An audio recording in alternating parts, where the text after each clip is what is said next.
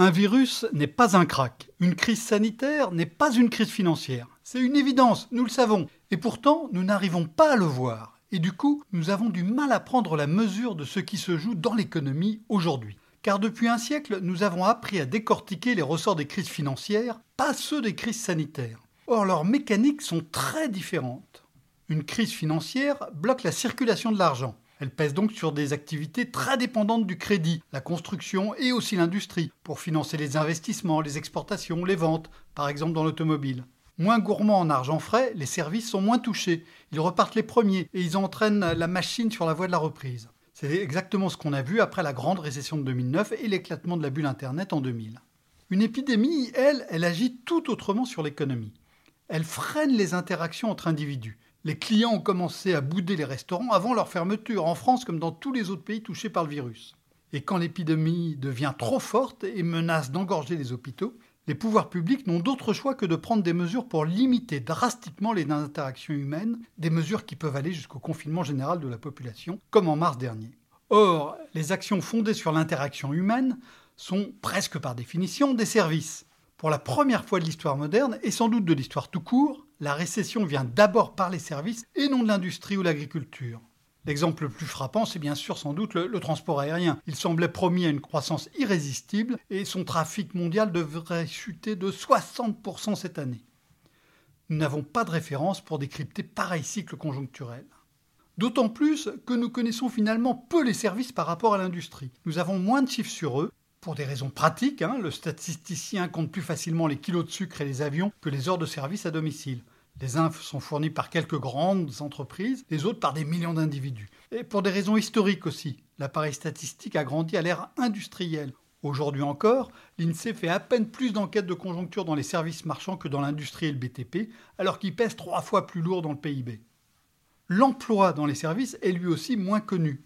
L'industrie tourne principalement avec des salariés en contrat durée indéterminé, des intérimaires, dont les effectifs sont bien connus. C'est beaucoup plus opaque dans les services, où se retrouvent la plupart des actifs ayant d'autres statuts, contrat durée déterminée, indépendants, auto-entrepreneurs, travail au noir, etc.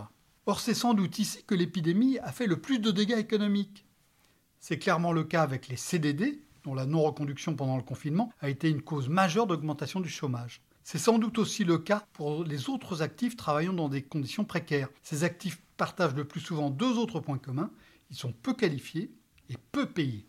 Aux États-Unis, où le système est plus brutal et les chiffres plus foisonnants, le constat est sans appel.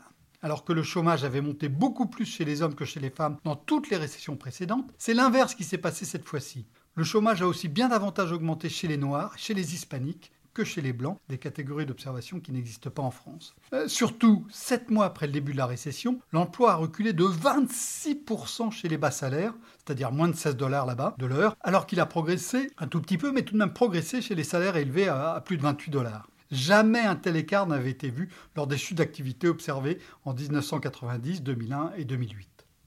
En France, le choc semble différent. De février à août, le nombre de chômeurs a par exemple augmenté plus vite que celui des chômeuses. Et les dispositifs de protection de l'emploi et des entreprises ont limité la casse. Mais les actifs les plus vulnérables, une fois encore, ne sont pas les plus visibles. S'ils n'apparaissent pas dans les statistiques, ils sont bien visibles dans les associations œuvrant pour l'accueil des démunis et la réinsertion sociale. Artisans au carnet de commandes sinistrés, étudiants ayant auparavant un petit boulot, chauffeurs de voiture, indépendants, barmen, femmes de ménage au noir, dans cette récession des services, tout un peuple de nouveaux pauvres est en train d'émerger. Pour le gouvernement, c'est un défi de plus à relever. Côté entreprise, il agit en effet sur trois leviers chômage partiel, exonération de charges et fonds de solidarité désormais proposés à plus de 200 000 PME. Mais côté action sociale, tout reste à faire ou presque. La récession des services se déroule loin des lampadaires et des chemins connus. Elle se révèle encore plus inégalitaire que les récessions classiques. Là aussi, l'épidémie nous ramène dans un passé antérieur. Retrouvez tous les podcasts des échos sur votre application de podcast préférée ou sur leséchos.fr.